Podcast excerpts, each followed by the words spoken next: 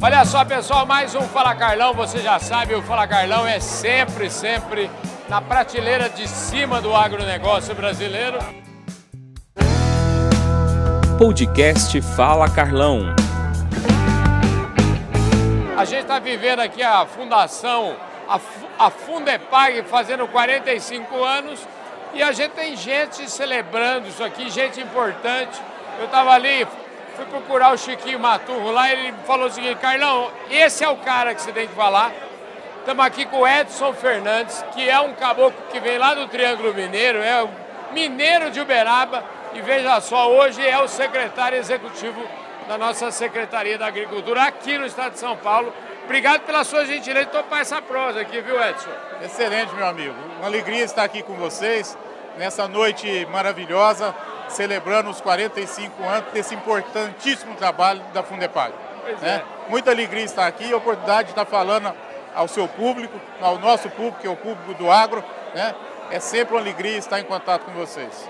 Agora vem cá, antes da gente falar aí vocês dos desafios aí da secretaria, que tem bastante, eu queria que você contasse um pouquinho, eu já dei uma palhinha falando que você é de Uberaba. Como é que é isso? Você é criador de zebu lá? Como é que é essa história? Não, não sou criador de zebu, não.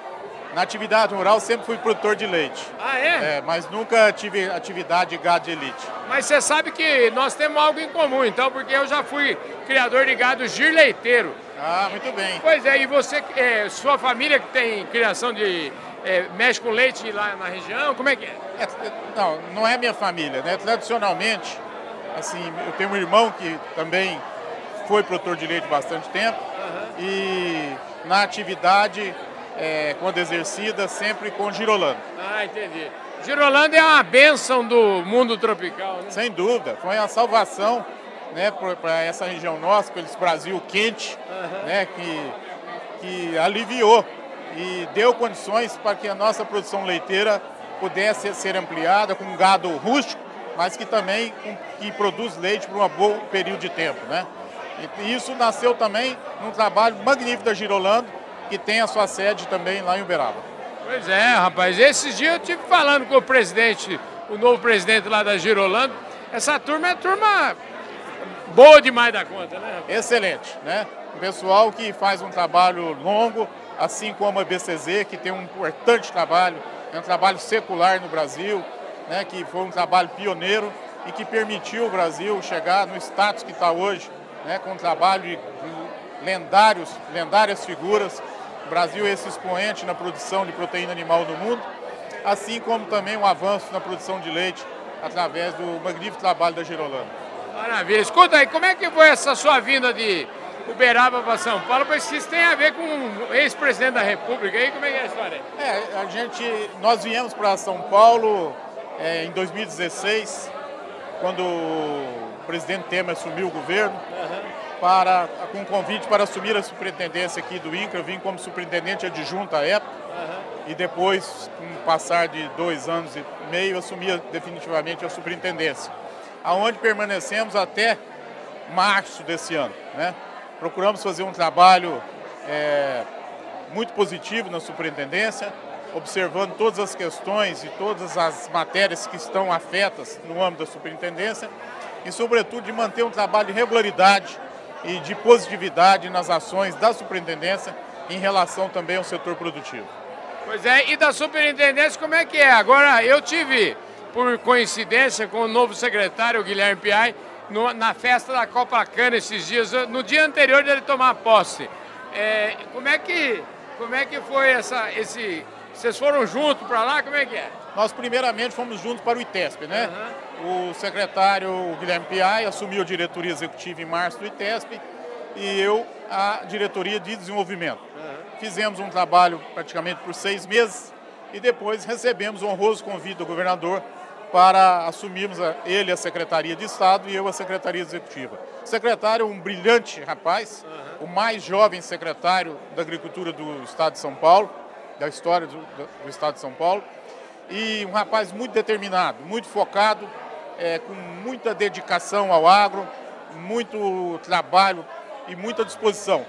É, eu acho que o PI vai fazer, juntamente com a nossa equipe, um trabalho extraordinário.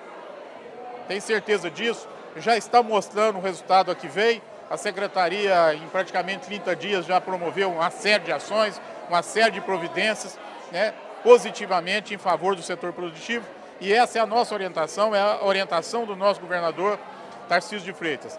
Trabalhar muito, entregar resultado e não atrapalhar a vida do setor produtivo, pois que é. já é um grande feito. Ele sempre fala isso. Agora, quando você fala assim, o Guilherme Piai é o seguinte, a gente, pela natureza da, da secretaria, a gente que conhece um pouquinho, né? Essa divisão de secretário e secretário executivo, geralmente o secretário executivo é o caboclo que vai ter que tocar o dia a dia aí, né? Porque o secretário costuma também responder pelas, pelos institucionais, fazer, a, fazer um pouco de política, mas cabe a você aí, você tem um vamos dizer, tocar o dia a dia da secretaria, né? Sem dúvida, são tarefas divididas, né? O dia a dia, articulação com a área técnica, com a área administrativa, uhum. fica praticamente a cargo da secretaria executiva.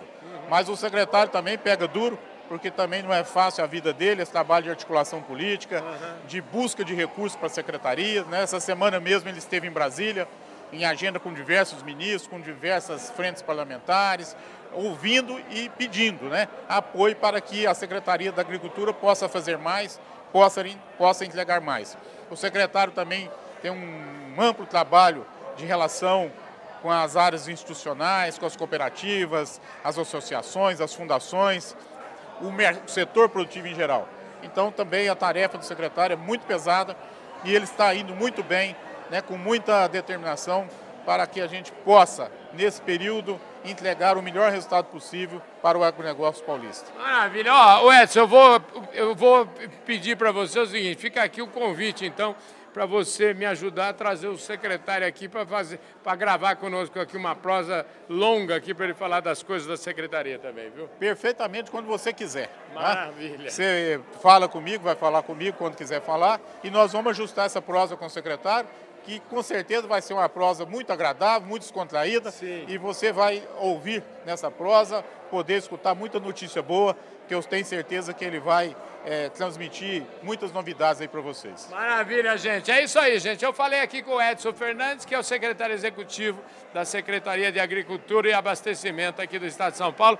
Querido, muito obrigado, viu, pela sua gentileza em falar com a gente aqui, viu? O agradecimento é nosso, é muita alegria e dizer que a Secretaria da Agricultura está de portas abertas para você, para o seu pool, para os seus telespectadores, né, para todo mundo que acompanha aí nos canais digitais, em todas as redes aí sociais, o, o brilhante trabalho que você faz de articulação, de promoção do agronegócio. Né? O agradecimento é nosso pela sua trajetória pelo que você faz. Muito obrigado. É isso aí, gente. Que show de bola, hein? Fala Carlão, vai ficando por aqui. Gente do céu, hein? O secretário executivo da Agricultura falou conosco, hein?